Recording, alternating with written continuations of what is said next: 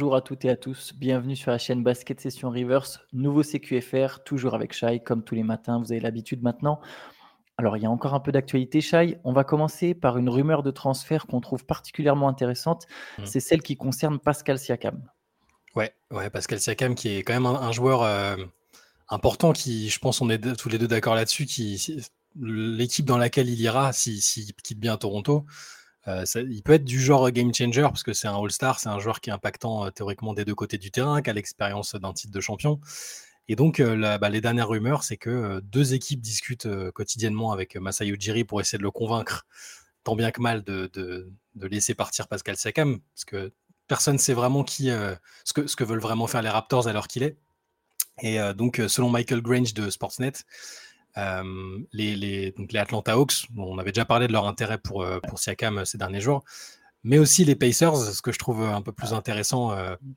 non pas que, enfin, je veux dire, s'il va à Atlanta, c'est très bien pour Atlanta, hein, peut-être même pour lui. Mais Indiana, c'est juste que ça change un peu la, la perception qu'on peut avoir de leurs ambitions immédiates. Parce que c'est identifié comme une équipe en reconstruction, mais si tu fais Siakam, tout de suite, tu peux plus te contenter de jouer les, les seconds rôles, je pense. Euh, et donc, euh, il n'y a pas de d'offres précises euh, évoquées, mais on peut toujours imaginer ce que ce que lâcheraient les uns et les autres pour le pour les récupérer.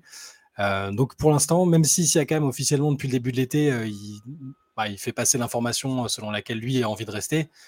Mais bon, il disait aussi qu'il pensait que Fred Van Vliet resterait à Toronto, donc tu vois c'est donc euh, voilà les, les deux offres pour l'instant pour un joueur qui est quand même euh, All-Star, euh, qui a été All-Star en 2023. Qui sort, Qui la meilleure, à- sa- qui sort la voilà. meilleure saison de sa carrière. C'est ce que 24 j'allais points, dire. 8 rebonds, Ouais. 6 passes euh, la, semaine, la saison dernière. Donc c'est pas un joueur. Je, je sais pas peut-être que les gens. Je sais, je sais pas si les gens arrivent bien à se dire euh, c'est un un move théoriquement important. Euh, moi je pense que c'est un, un joueur qui peut complètement changer euh, euh, bah, le visage d'une équipe et peut-être euh, même le classement de, de la conférence dans laquelle il dans laquelle il ira. Je suis tout à fait d'accord avec toi. C'est pas une star un peu traditionnelle, tu vois. C'est pas le Mm. premier All-Star auquel tu vas penser. Parce que je pense que, tu vois, il, il fait une très grosse saison en tant que première option. Mais les Raptors euh, ne font pas les playoffs. Après, ils auraient pu faire les playoffs avec Siakam en première option. Je pense que c'est possible. hein.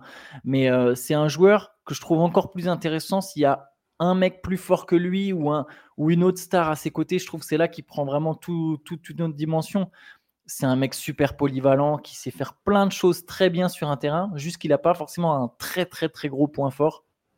C'est Ouais. pas un spécialiste. euh, C'est un bon après c'est un bon défenseur. C'est pas un énorme scoreur, même s'il tournait quand même à 24 points par match. C'est pas un énorme playmaker, mais quand même 6 passes pour un joueur à son poste, c'est très bon. Euh, Moi, voilà, j'arrive à le voir dans un groupe comme ça, que ce soit Atlanta ou Indiana. En plus, je trouve qu'Atlanta et Indiana aujourd'hui, c'est deux équipes un peu dans la même catégorie. C'est entre la place 7 et 10. On en a parlé d'ailleurs dans le C'est ce que podcast j'allais dire. On en parlait hier. on à- l'a- voilà. ouais. à écouter. On, a- on avait fait un rapprochement entre ces deux équipes. Mais c'est des équipes susceptibles de jouer, de, de faire la surprise à l'Est. Et tu rajoutes un mec comme ça. euh, moi, je suis d'accord avec toi. Indiana, ça m'enchante. Je me dis, euh, il y a Tyrese Liberton, il y a Miles Turner et tu as Pascal Siakam. J'ai pas cité Bénédicte Mathurin parce que je me demande dans quelle mesure. Je pense que les Pacers ne le lâcheraient pas en fait, mais, Hmm. Mais on peut essayer de, de réfléchir à la contrepartie. Siakam, je pense que ça vaut cher, mais d'un autre côté, il est en fin de contrat.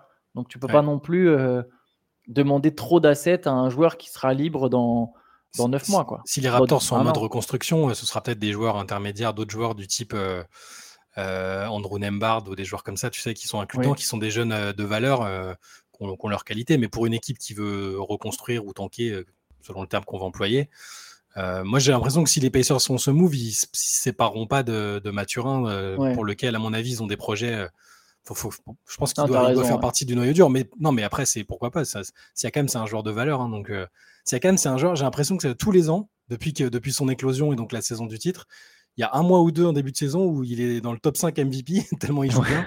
Parce que c'est vrai qu'on peut prendre la, la chose par là, que- comme tu t'as dit, et on peut dire il n'a pas d'é- d'énormes points forts, mais je lui vois, je lui vois très peu de points faibles. Et, et quand il Ouais. c'est un très bon playmaker, très bon scoreur, très bon défenseur, euh, donc pas élite, élite, mais effectivement, il n'a pas besoin d'être l'option numéro un de ton équipe pour, que, il- pour être très fort. On l'a vu euh, la saison avec Kawhi, euh, et je pense que si on le voit dans une équipe où il y a déjà un joueur euh, identifié comme un franchise player ou qui a un niveau élite euh, dans son registre, ce, ce sera parfait. Moi, pour moi, c'est. j'a- J'avoue que j'aurais une préférence pour Indiana parce que c'est une équipe que j'aime bien et que j'ai envie de voir euh, grimper. Mais à Atlanta, ce serait excellent aussi. tu rajoutes ça, ce joueur-là, avec donc Quinn Snyder, comme on l'a dit hier quand on en a parlé dans le podcast, un coach qui, à mon avis, saura l'utiliser à merveille. puis voilà, Trey Young, Dijon Temeray, as un noyau jeune aussi autour. Il faut voir aussi ce que lâcherait Atlanta en contrepartie, parce qu'il n'y a plus de John Collins maintenant. Mais, mais Atlanta, justement, a peut-être plus de jeunes intermédiaires. Mathurin, il est presque trop essentiel aux Pacers pour être sacrifié contre un mmh. mec qui est en fin de contrat. Par contre, les Hawks, vu qu'ils ont déjà leur jeune star et qu'ils sont plus vraiment dans ce mode reconstruction, c'est peut-être un peu plus simple de lâcher un Agi, un Griffin, tu vois. Ouais, ouais. Et tu, euh, DeAndre Hunter, peut-être? Je sais pas. Je sais pas.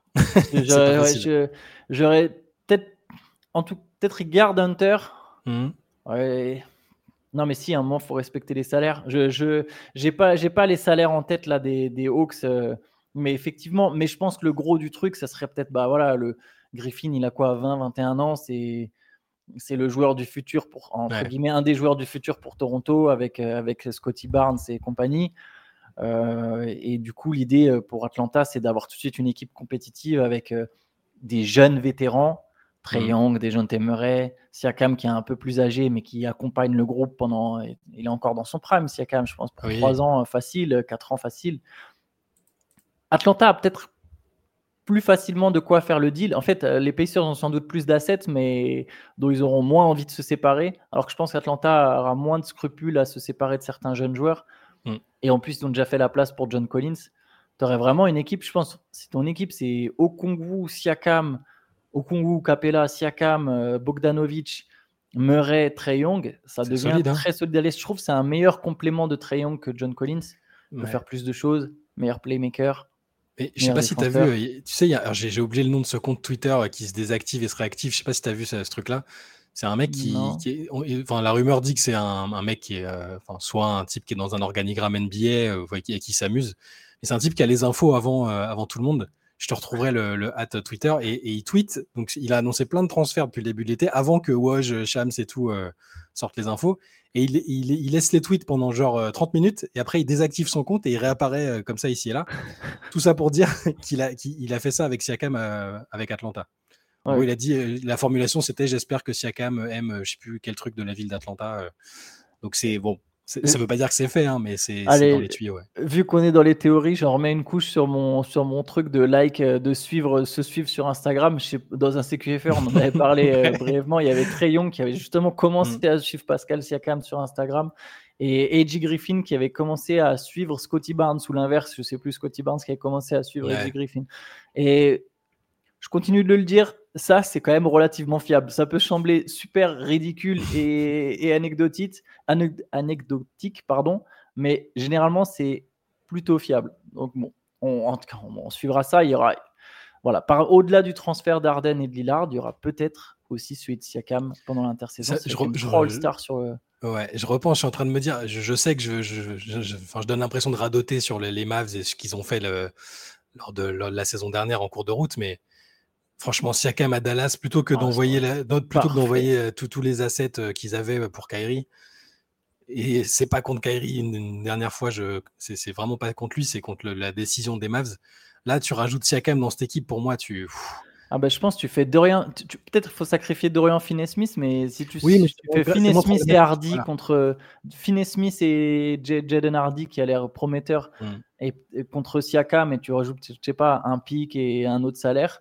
Euh, alors, je ne sais pas si ça aurait vraiment convaincu Toronto. L'offre, elle est peut-être un peu faible. Là, comme Ils auraient pu, en, jetant tout dans la, balance, il y avait moyen. Et puis, vraiment, le, tandem Doncic-Siakam, je, je trouve que c'est deux joueurs qui seraient parfaits ensemble. Mais bon, c'est de, de, la pure spéculation. C'est juste que j'y repensais. Euh, c'est toujours dans cette idée que Siakam, c'est un game changer potentiel euh, sans être une superstar identifiée.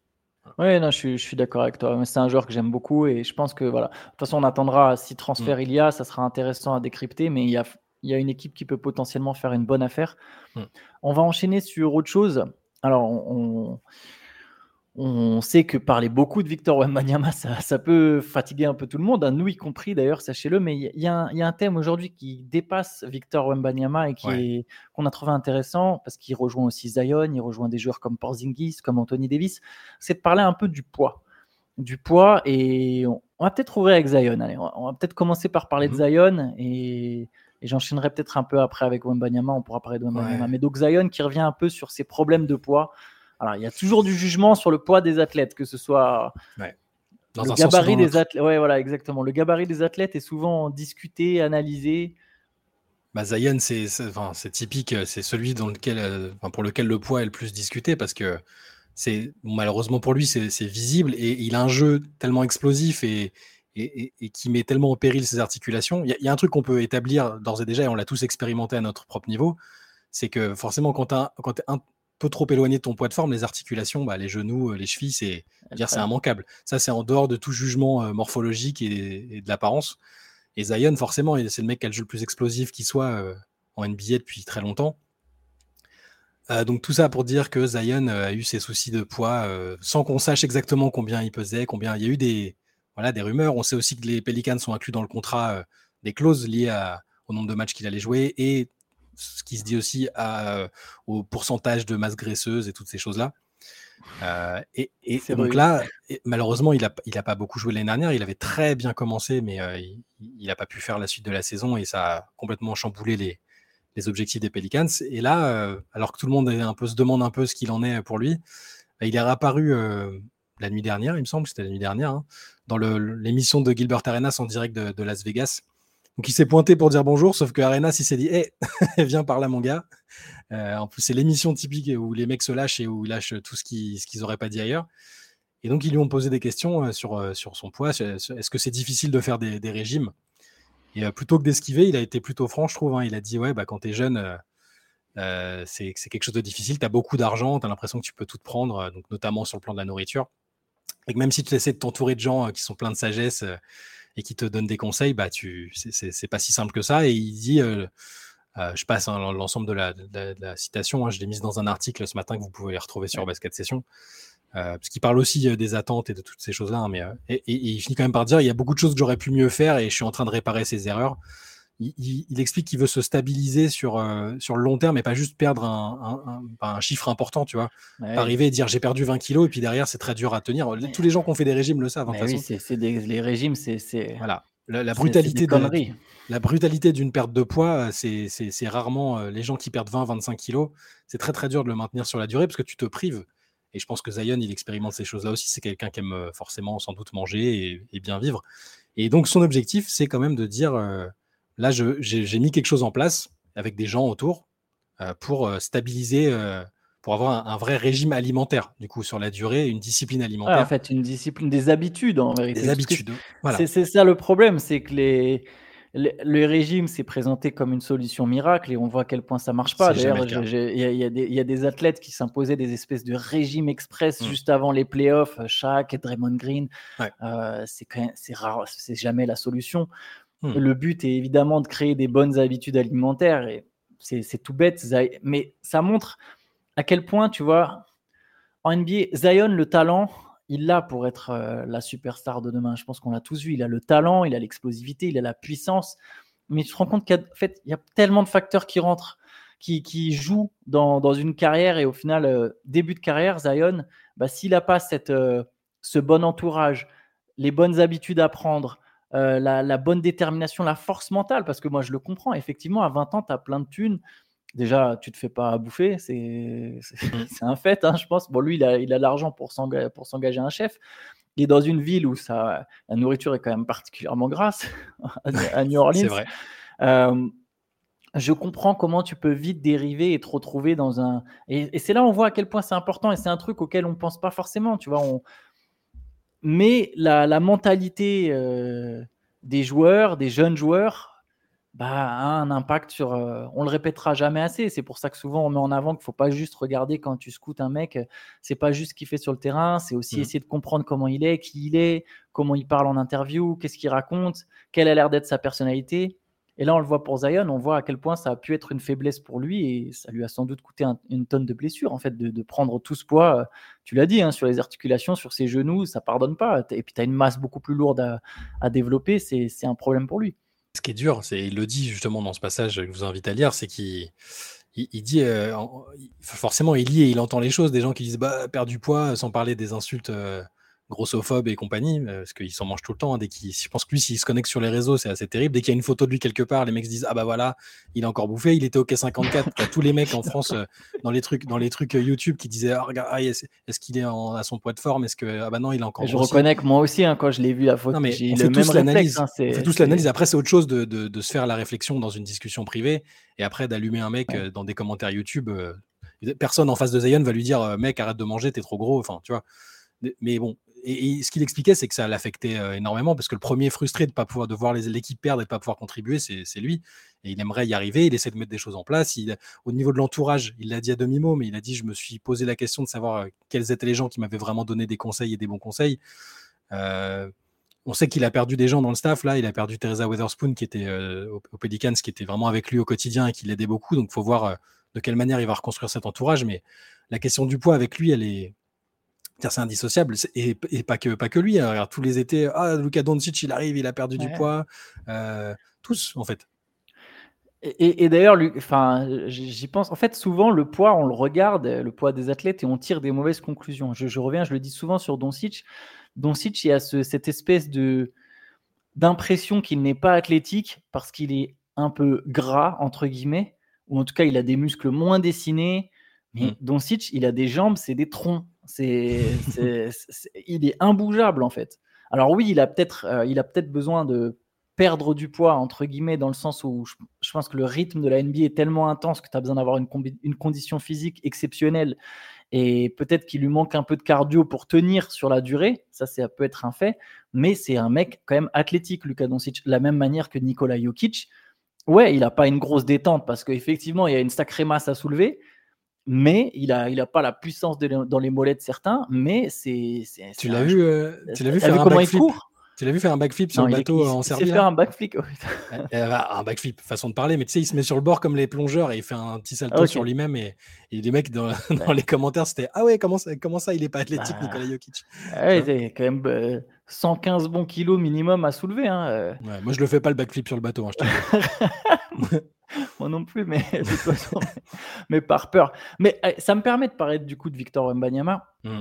qui est l'autre opposé. C'est-à-dire que Zion, on le voit toujours, c'est ah, il doit perdre du poids. Wembanyama, je crois qu'il n'y a pas une vidéo YouTube d'highlight où où je vois pas un mec en commentaire dire ah faut qu'il prenne faut, faut qu'il prenne du, de la masse. Je crois qu'il n'y a pas une discussion basket avec quiconque, avec mes coéquipiers ou avec n'importe qui euh, où je vais entendre ah faut qu'il prenne du poids. Mm. Ou en fait c'est le truc constant. On voit il est grand, il est longiligne, il est fin. Donc ah il doit prendre du poids, il doit prendre du poids. Et donc aujourd'hui il y a donc il y a Buna Ndiaye, son agent qui a donné une interview et qui a dit on va se battre pour qu'on ne le pousse pas à prendre du poids. Et, l'idée, et, moi je, valide complètement ce que dit Buna Ndiaye, c'est que l'idée, c'est absolument pas que le mec prenne de la masse. Je comprends qu'il y ait ce réflexe de se dire il est trop léger, mais pour moi, ça rejoint ce que tu dis. Si Victor Wembanyama, il se met à ajouter d'un coup à être en grosse prise de masse et à prendre du poids euh, parce qu'il est grand et que du coup on a cette idée, ah, il doit être dans la raquette, il va, il va voler sur les contacts. S'il prend trop de poids, c'est là où il va se blesser.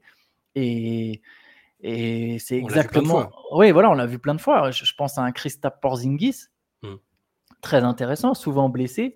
Euh, Théo nous apprenait là avant qu'on lance les CQFR que Porzingis au Wizards, quand il arrivait aux Wizards, ils ont changé toute sa méthode d'entraînement, enfin en tout cas de, on va dire de nutrition. Du coup, l'idée c'était plus de lui faire prendre la masse parce qu'il explique que c'est pas son jeu et que le but c'est qu'il puisse être fluide, qu'il puisse être mobile, qu'il puisse, euh, ce qui a été toujours sa force au final quand il est arrivé en NBA et comme par hasard, Porzingis, donc ils ont changé un peu ses méthodes. C'est la saison où là, il sort mm. une des meilleures, peut-être sans doute même la meilleure saison de sa carrière, en jouant enfin un plus de 65 matchs. Et j'ai un, million d'exemples de Ben Simmons quand il arrive en NBA. On avait même fait des news dessus. Je sais plus combien de plus. Il avait pris plus de 10 kilos. Euh, on disait que c'était du muscle et machin. il avait fait un bout de match de Summer League et s'était pété. Euh, enfin, les, pieds, au niveau des pieds, des articulations, c'est souvent euh, immédiatement. Euh, et regarde, Wembanyama, dont, dont l'un des modèles est Kevin Durant. Alors, à l'époque où Kevin Durant a été drafté, il y avait moins, on était moins, euh, les, médias étaient moins omniprésents et analysaient moins tout le monde truc. Mais à l'échelle de l'époque, non-stop, c'était constamment, il est trop maigre, il va se casser, euh, il est grand, il, ne peut pas jouer là, il peut pas faire ci. Il a jamais vraiment cédé à ce dictat de prendre beaucoup de poids. Il s'est renforcé musculairement, mais de façon sans doute intelligente. Parce que tu regardes les images de sa saison rookie et maintenant, tu vois qu'il y a une, petite différence, mais c'est plus, c'est des endroits, c'est choisi, c'est pas de une prise de poids spectaculaire où il a complètement changé de ah morphotype. Enfin, tu vois. Donc je pense que c'est une bonne idée d'adopter cette, cette ah, approche-là. Voilà, je, je, pense que c'est ça. Oui, c'est le mode. Et d'ailleurs, Kevin Durant. Alors oui, aujourd'hui, maintenant, on voit le Kevin Durant blessé, etc. Mais en même temps, ah, c'est pas à cause de sa musculature. C'est le tendon d'Achille parce que Kevin Durant jeune, il se blesse pas en fait. Non. Je sais pas si nos auditeurs se souviennent, mais au Thunder, Durant, il joue tous les matchs. Mmh. Et oui, il est, il est tout fin, mais c'était son jeu. Et je pense d'ailleurs Kevin Durant, c'est vraiment un modèle pour Wembanyama.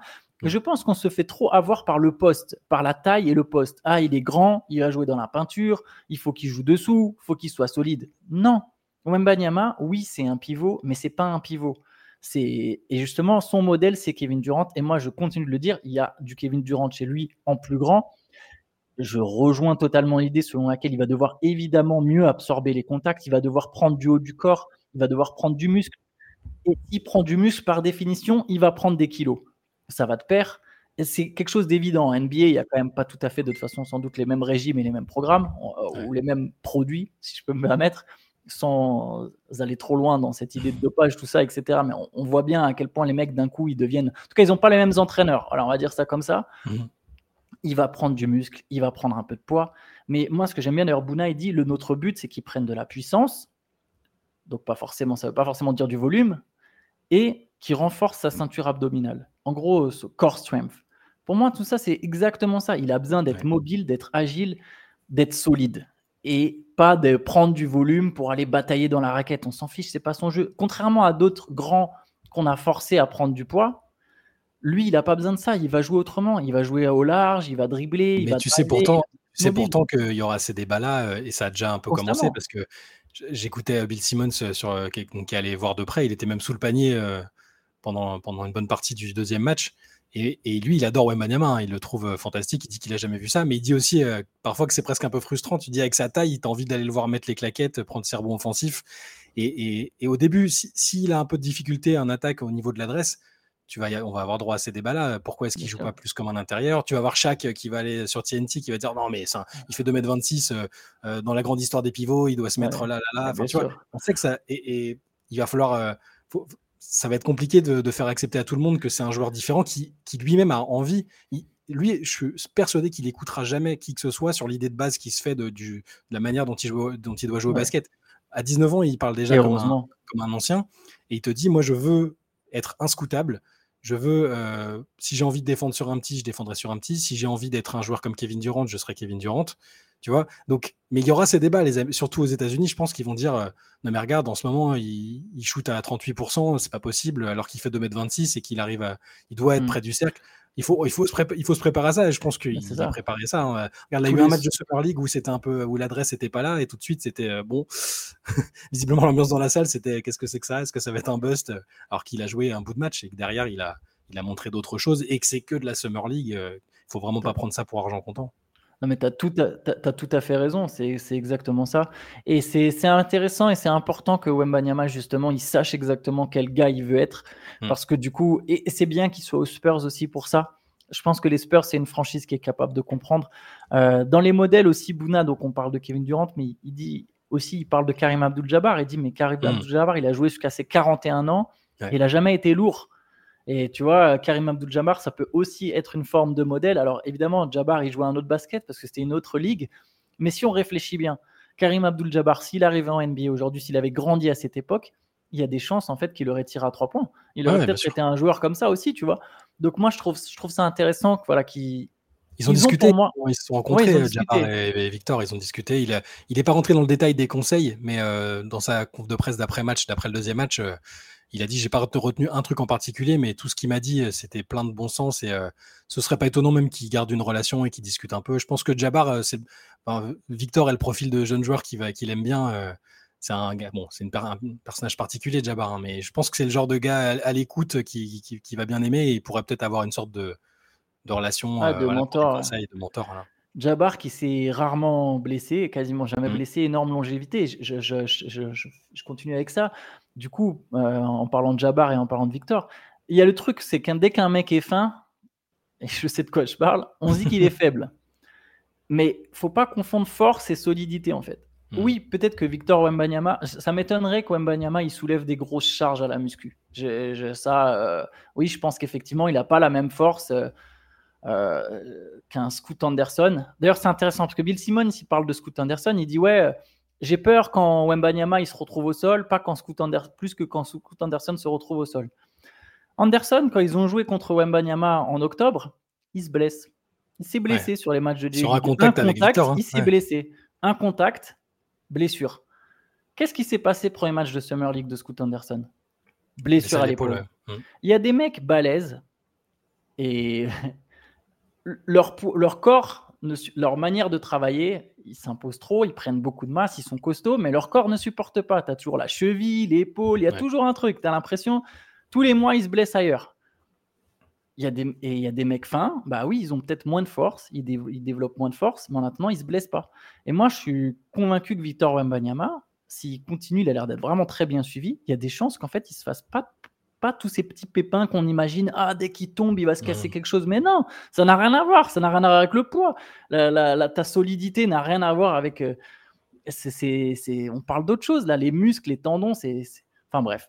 Et, je, termine juste avec, du coup, avec, ça me fait penser à autre chose. Anthony Davis, tu me diras ce que tu en penses. Anthony Davis, hmm. quand il est arrivé en NBA, joueur très fin, hein, très maigre, très longiligne, euh, ado, euh, ouais, euh, tout, tout, maigre. pareil, à, son, à, sa propre échelle, il y avait l'étiquette de mec qui, est capable de manier le ballon, de shooter. De, il, avait déjà, il, jouait meneur Il jouait meneur pendant longtemps jeune, avant de grandir. Et du coup, il a grandi. On s'est dit, tiens, c'est un intérieur.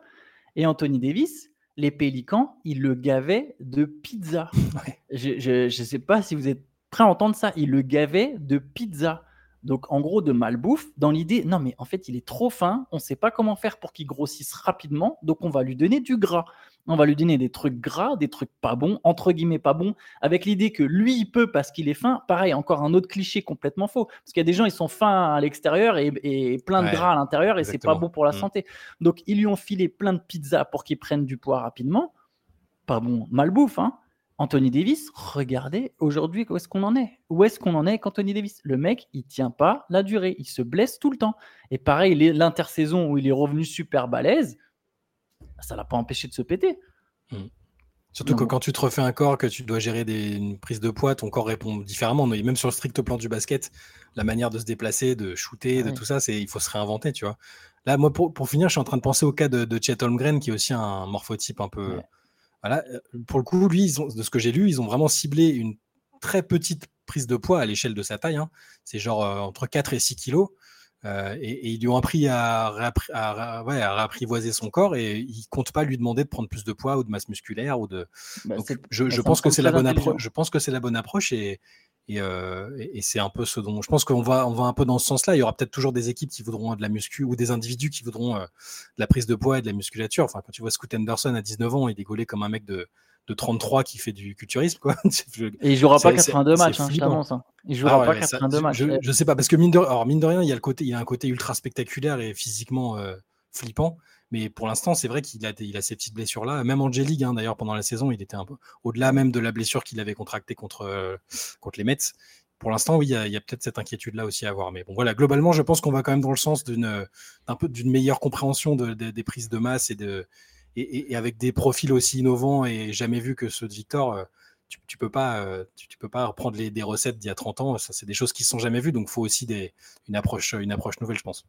Amen. Ce sera une très belle conclusion, mais je suis tout à fait d'accord avec toi. Et bon, voilà. N'hésitez pas à nous dire d'ailleurs en commentaire ce que vous en pensez. Je trouve que c'est un sujet très intéressant qui mm. dépasse le cadre du basket. Euh, donc voilà, n'hésitez pas, on lira ça avec attention. On se retrouve euh, ce soir pour une net session sur Twitch. Donc pareil, hein, si vous voulez parler de ça ce soir ou de quoi que ce soit, euh, N'hésitez pas, on parle même pas que de basket d'ailleurs. Hein. On se fait un peu taper sur le doigt, donc on parle d'autre chose, mais n'hésitez pas, faites-vous plaisir à passer. C'est à 23h sur la chaîne Twitch de Basket Session. On sera en live avec Shai. Je ne sais pas du tout s'il y aura Benjamin ou pas. Shai, je ne sais jamais. À chaque fois, tous les mardis, je crois que je finis on va en disant je sais pas s'il y aura Benjamin ou pas. mais donc voilà. Et on se retrouve évidemment aussi demain pour un nouveau CQFR. Bonne journée à tous. Ciao. Ciao.